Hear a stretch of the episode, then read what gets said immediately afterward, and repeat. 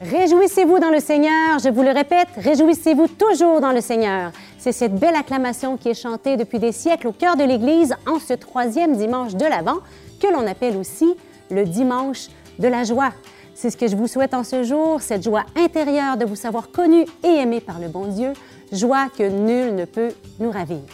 Pour égayer votre table, quoi de mieux qu'une belle crèche qui se veut aussi un centre de table? Non, mesdames et messieurs, ce n'est pas une couronne de l'Avent, mais bien un centre de table qui illuminera votre souper de Noël.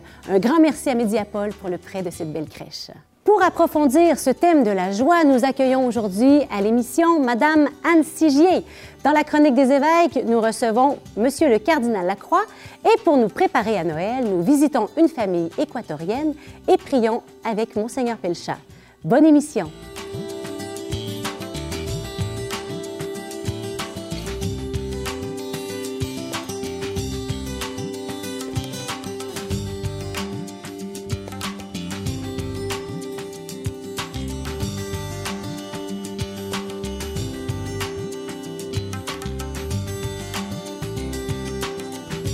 Y a 45 ans, elle fondait avec son mari la maison d'édition qui porte son nom. C'est avec joie que nous accueillons aujourd'hui cette femme pleine d'humour et de grande foi. Madame Sigier, bonjour, bienvenue à Lumière du Monde. Bonjour et merci de cet accueil. C'est vraiment une grande joie de vous accueillir. Madame Sigier, vous avez fondé une maison d'édition, c'est peu commun, mais ce n'était pas dans vos plans de départ. Que s'est-il passé? Je dirais que quand j'étais plus jeune, je pensais jamais euh, être éditrice. Ma, vocation, c'était d'être euh, sage-femme. Je voulais mettre au monde. Euh, je, regardais, j'avais une tante qui était sage-femme, mais elle a couché les deux derniers, les jumeaux chez moi, et, je trouvais que c'était tellement beau le, le, sourire de ma mère. Elle avait déjà neuf enfants, et c'était magnifique la famille. Et euh, donc je pensais à ça. Et puis un jour, j'ai eu un téléphone de Paris, un éditeur qui me dit euh, euh, Madame Sigier, vous faites la catéchèse aux enfants dans votre école. Est-ce que vous accepteriez d'aller au Canada pour trois semaines? Je dis Monsieur, j'ai quatre enfants, mon mari. Demandez à votre mari. J'appelle mon mari. Et mon mari me dit, tu n'iras jamais au Canada de ta vie, moi je vais m'occuper des enfants, vas-y. Il dit oui. Vous faites comme ça quelques allers-retours entre la France, le Canada. Oui. L'accueil vous conquis, vous déménagez de ce côté-ci de l'océan. Tout à fait. Et dans la foulée, vous fondez cette maison d'édition. Exactement. Que se passe-t-il? Alors, que se passe-t-il? Euh, le premier livre que j'ai fait, c'est le livre du Père Bocan, les psaumes du Père Bocan. J'avais jamais édité. Hein. Alors, euh, j'ai cherché quelqu'un qui pouvait hum, imprimer, méditer, etc. Et puis, euh, quelques jours avant, le père Bocan me dit euh, Et la couverture, qu'est-ce que vous allez mettre? Oh, j'y ai pas pensé. Alors, on a cherché une couverture de livre qui, pouvait répondre un petit peu à l'attente du père Bocan. Et euh, ça a été notre premier livre. Et puis, après, j'ai eu un appel d'un auteur qui dit Oh, vous avez fait ça, est-ce que vous feriez pas aussi mon livre? Et puis, ça a commencé comme ça, un petit peu à la fois. Et dans les rues de Paris, vous rencontrez un jeune homme dont la vie sera bouleversée par une démarche tout à fait particulière pour un SDF, oui. un, sans-abri. Je m'en allais euh, chez Casterman parce que c'est un éditeur, je voulais le rencontrer. Et place Fürstenberg, avant d'arriver, j'entends de la belle musique. Belle musique. Je regarde et je vois un jeune qui, qui jouait un instrument que je ne connaissais pas. Je lui dis euh, Qu'est-ce que c'est cet instrument de musique? Il me regarde et il me dit un poème. Alors je dis euh, Oui, c'est beau votre poème, mais l'instrument de musique, c'est quoi, s'il vous plaît? Et là, il me dit un autre poème en me regardant. Et il me dit Madame, j'ai entendu que vous alliez chez Casterman, dont vous connaissez certainement les lettres, la poésie. Les poèmes sont de moi. L'instrument de musique, c'est une épinette des Vosges. Je dis, j'ai jamais entendu ça. Alors il me parle un peu de son épinette, etc. Et je lui dis, comment s'appelle Comment vous vous appelez? Je m'appelle Éric Boyer. Et je dis, mais qu'est-ce que vous faites dans la vie? Ben, Vous voyez ce que je fais. Hein. Je suis là dans les rues, je chante, je bois, et j'essaie de vivre. On me laisse coucher toujours au même endroit. Les policiers savent que c'est moi. J'ai mon duvet, mon épinette. Je couche dans les bois la nuit, même quand il fait froid. Et puis, euh, voilà. Je le regarde et je lui dis quand vous aurez assez de poèmes, envoyez-les-moi. Mais madame, j'ai pas de sous. Non, regardez, je vais vous donner l'adresse, etc. Et puis, euh, j'ai reçu ces livres. Et avant de recevoir ces livres, euh, je lui ai dit euh, Et vos parents? Bah, Il dit Mes parents, je ne les ai pas vus depuis dix ans. Parce qu'ils m'ont renvoyé. J'avais fait une bêtise. Et donc, je suis toujours à Paris. Mais quand vous me parlez de ce livre-là, que peut-être un jour vous ferez pour moi avec mes poèmes, et c'est arrivé. La première dépense qu'il a faite, je vais laisser des livres à vendre, il, a, il est filé chez ses parents, il a filé chez ses parents avec son livre des mots sans domicile. Et les parents ont été mais, on t'a pas vu depuis si longtemps, qu'est-ce que tu viens, qu'est-ce que tu fais, etc. Il y a eu une réconciliation intense entre papa, maman et ce jeune homme. Les parents étaient déjà plus âgés. Donc ça, c'était une très très belle histoire. Et quand ce livre est sorti, j'ai eu la chance euh, d'inviter ce garçon et euh, de l'inviter à la télévision et à une, aux équipes Notre-Dame pour, pour, parler un peu de, de, sa vie et de ce qu'il allait faire, etc. Quoi. Vous avez cru en lui et il s'est passé des choses magnifiques dans sa vie. Vous avez entre autres reçu une lettre qui est très marquante et qui démontre ce que ce jeune homme est devenu.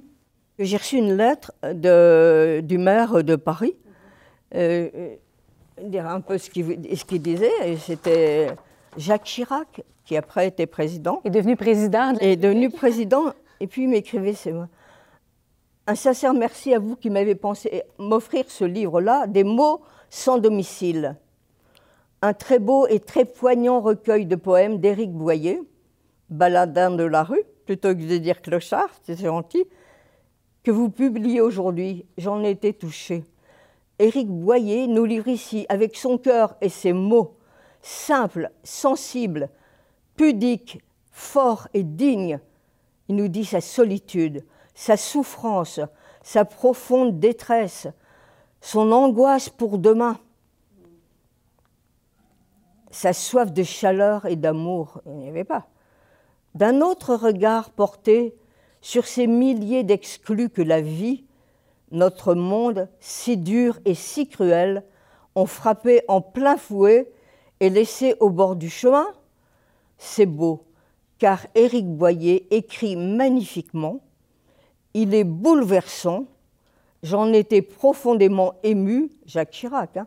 sincèrement encore, un grand merci et croyez, chère madame, à mon bien cordial souvenir, Jacques Chirac.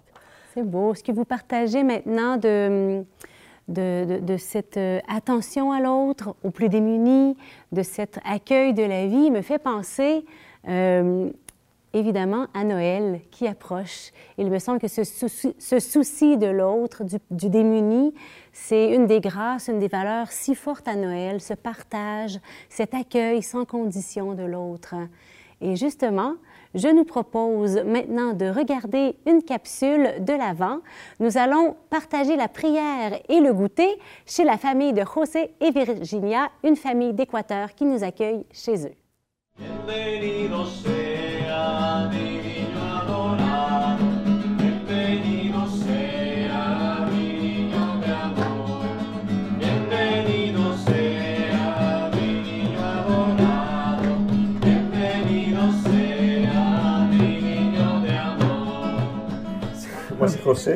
Moi, c'est Virginia.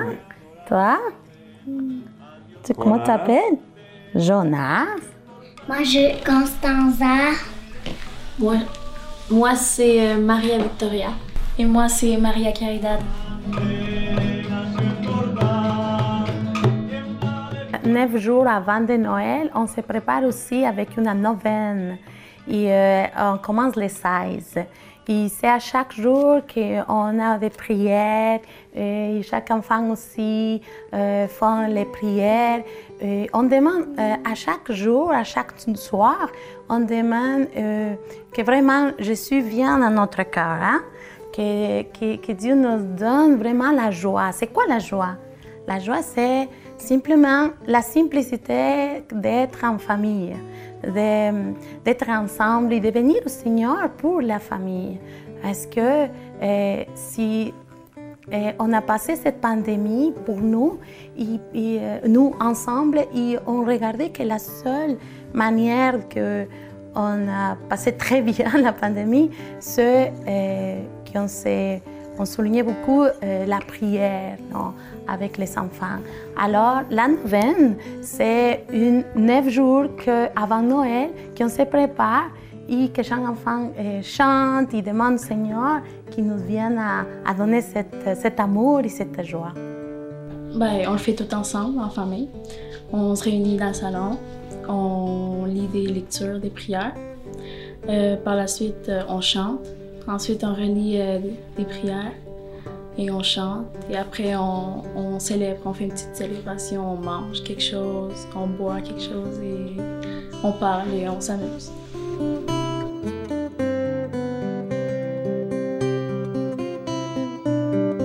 Parce qu'on passe en famille, puis euh, on attend que Jésus arrive le 24 et le 25. Euh, ça me donne de la joie parce que c'est un temps tellement joyeux avec, qui on peut passer du temps entre des gens qu'on aime. Je pense que les gens attendent d'être en famille parce que surtout euh, ces temps-ci c'est difficile de se réunir et euh, il y a beaucoup de gens seuls. Puis je pense qu'il y a beaucoup ici au Québec, genre il y a plein de gens qui se retrouvent seuls durant le temps des fêtes. Et surtout en ce moment euh, de pandémie, c'est encore plus difficile de se rejoindre en famille. Nous aussi, on se retrouve seuls, genre, on peut mettre ça comme ça parce que nous ici, on n'a pas de famille. Euh, comme euh, cousins cousines, grands-parents, ils sont pas ici, ils sont tous à l'équateur. Et euh, nous, malgré ça, on passe notre neige genre content, en joie, grâce au Seigneur, parce que le 24, on va, on va des fois à la messe. Ben, des fois, tous les ans, à la messe. Et ça nous donne la joie, puis malgré tout, tout ce qui arrive, genre, on, aime ça, puis on passe du bon temps en famille.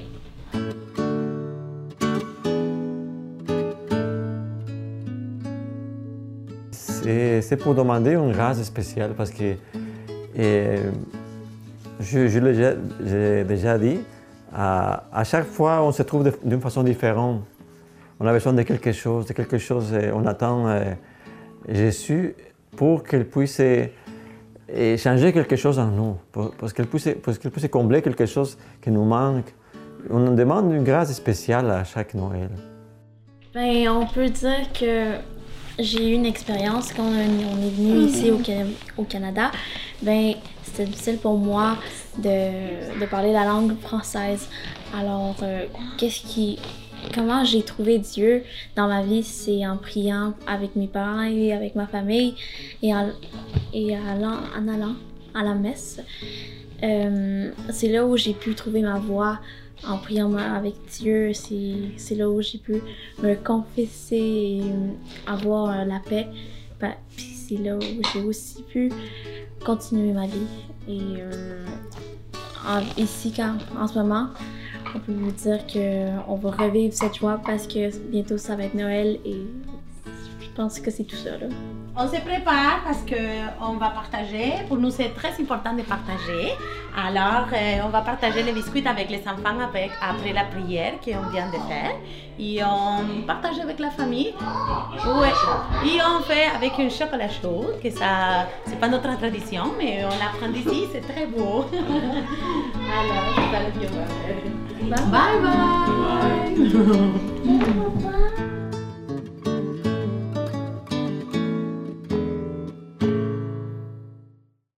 Noël est à nos portes, ça s'en vient tout bientôt.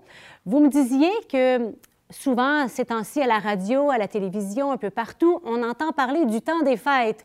Mais vous trouvez que c'est le temps qu'on commence à parler de Noël, hein, qui est quand même le cœur du temps de ce, temps de réjouissance, du temps des fêtes. Qu'est-ce que l'esprit de Noël pour vous, Madame Sigier? La présence est importante pour tout le monde. Il ne faut pas faire de, de, partage dans les personnes. Chaque personne va vivre la joie de Noël. Peut-être ce ne sera pas une joie, mais il y aura une présence quand même, une parole quand même, un partage. Et je crois qu'on n'en parle pas assez, on dit toujours c'est le temps des fêtes, la fête de Noël, la fête de Noël. Mais c'est quoi la fête de Noël? Qu'est-ce que ça te rappelle? Que Dieu est venu sur terre pour te donner la vie hein Pour te donner la vie. Et qui aujourd'hui fait la même chose que, que Dieu?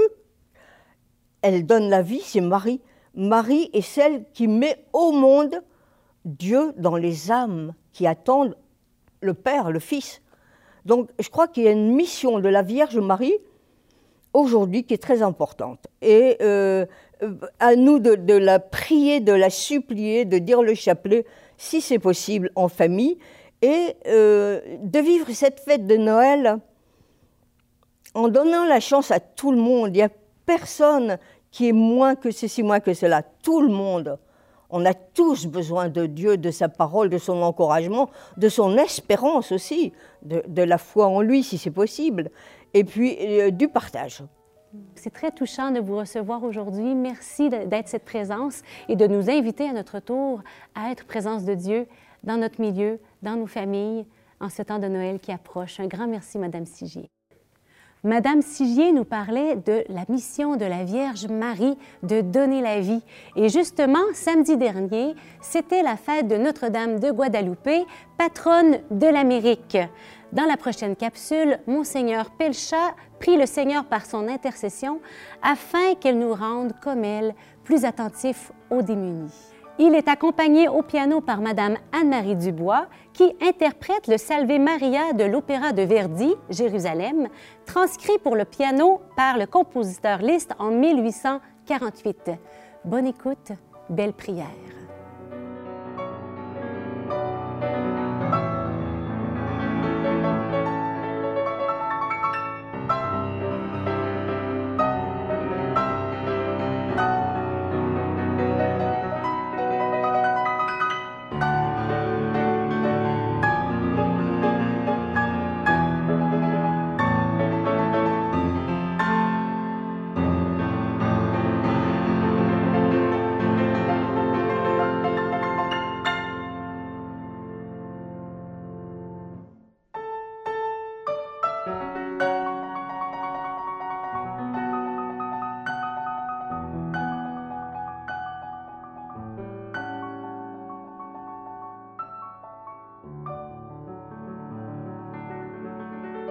Seigneur, à Guadeloupe et au Mexique, tu as donné une mère aux Amériques, Notre-Dame de Guadeloupe, une métisse, qui nous redit, ne suis-je pas, moi, ta mère? Ne suis-je pas là, moi? Va construire mon sanctuaire, aide-moi à bâtir la vie de mes enfants qui sont tes frères. Seigneur, tu vois cet écart intolérable entre pays riches et pauvres, la fracture qui traverse même nos villes et nos villages. La Vierge Marie n'est pas la femme sans vigueur ou sans caractère que certains imaginent. Non, elle t'a célébré, toi le Dieu qui renverse les puissants de leur trône et qui élève les humbles.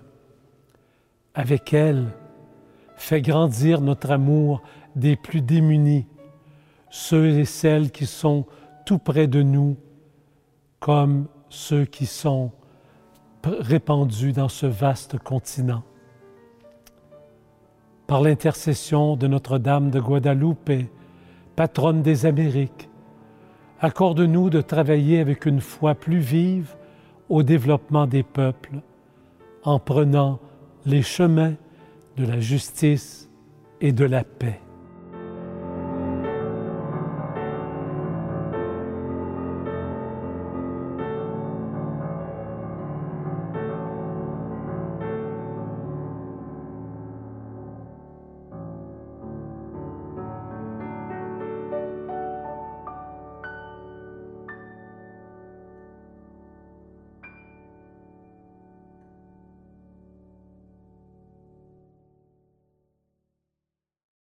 Depuis quelques semaines, nous entendons l'expression Il faut sauver Noël. Mais en fait, c'est Noël qui nous sauve. Aujourd'hui, Monseigneur Lacroix nous en parle dans sa chronique.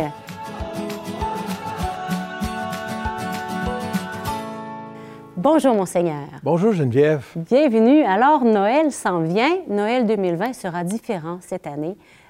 Qu'est-ce que vous avez envie de nous partager de vos réflexions sur ce Noël? Deux choses, je dirais. D'abord, tu as repris une phrase que j'ai souvent utilisée tout au long euh, du mois de novembre et le début de l'Avent.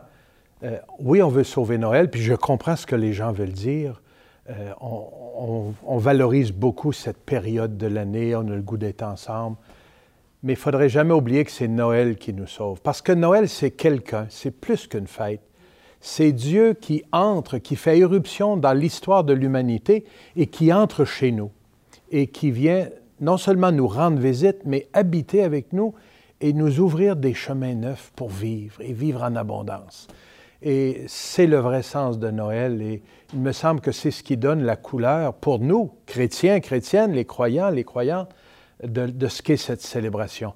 Noël vient à notre secours. Jésus, Dieu vient à notre secours pour nous ouvrir euh, à quelque chose de neuf. Et Dieu sait si cette année on en a besoin. Hein? On est bouleversé de tant de façons par cette pandémie. On espérait bien, je pense, hein, d'être rendu ailleurs euh, au mois de novembre, au mois de décembre, à l'approche de Noël. On espérait bien pouvoir dire, ben, tu te souviens des, derniers mois quand on vivait derrière nous cette pandémie, mais ben, on est encore dedans et les choses sont pas simples et on a de l'incertitude, de l'inquiétude face à l'avenir raison plus de se tourner vers Dieu, de ce Dieu qui vient à nous, l'Emmanuel, le Dieu avec nous. D'ailleurs, lorsqu'il est venu sur la terre il y a 2000 ans, euh, c'était un moment qui avait grandement besoin d'espérance. Le peuple de Dieu vivait hein, sous l'emprise des Romains, une dictature. C'était très difficile. Dieu vient dans la nuit parce qu'il n'y a pas de la lumière.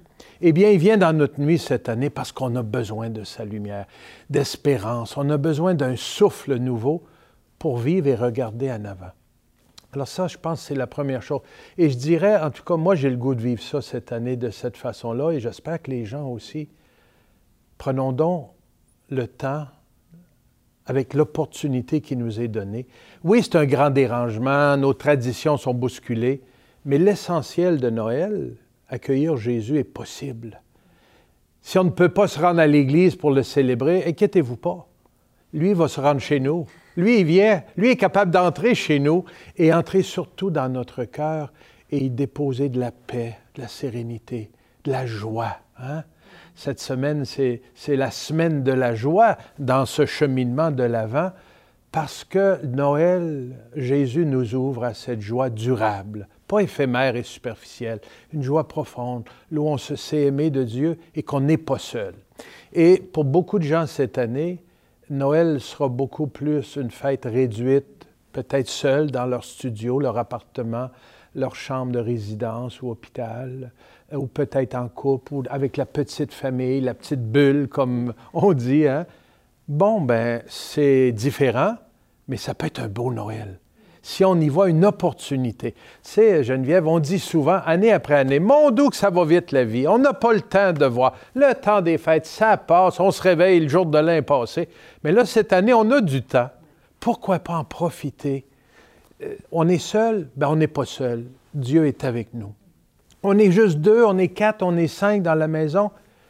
Investissons-nous davantage avec nos êtres proches et vivons un Noël un Noël d'amour, un Noël de partage entre nous. Et ça va être un beau Noël. Différent, et on pourra dans l'avenir dire, vous vous souvenez-vous du Noël 2020? Mon doux que c'était différent, mais on a vécu quelque chose de beau. Peut-être un Noël plus profond?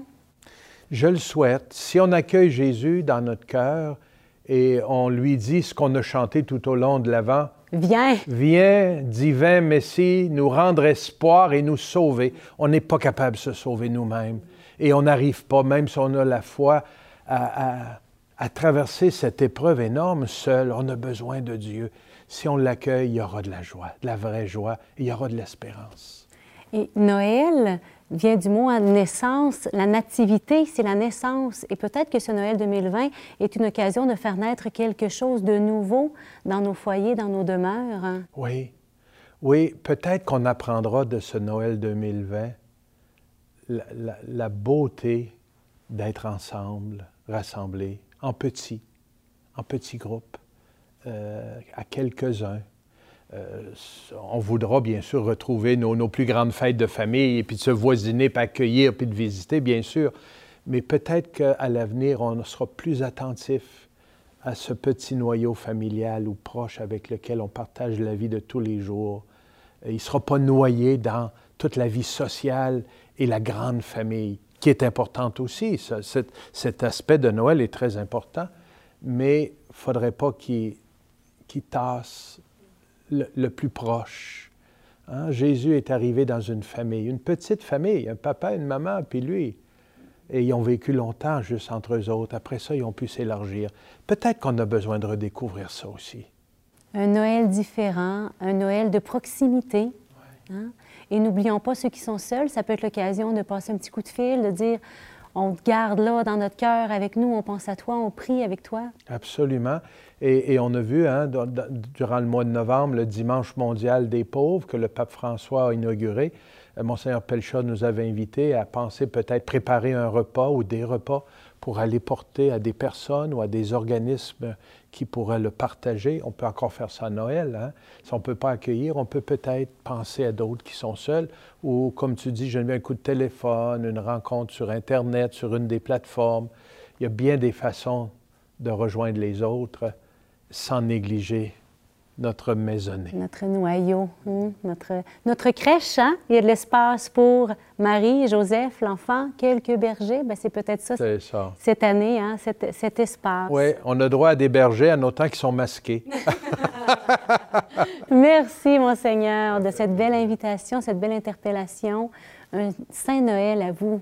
Oui, dans quelques jours, je le souhaite pour tout le monde, tous les gens qui écoutent Lumière du Monde et votre équipe qui nous prépare un Noël très, très beau. Et merci pour ce que vous faites pour nous aider à nous préparer, nous habiller le cœur et à préparer notre crèche intérieure. C'est ainsi que s'achève notre émission que j'espère vous avez appréciée. La semaine prochaine, nous recevons à l'émission le prêtre et compositeur bien connu Robert Lebel, ainsi que notre chroniqueuse Valérie Roberge-Dion. Une belle semaine à chacun et à chacune.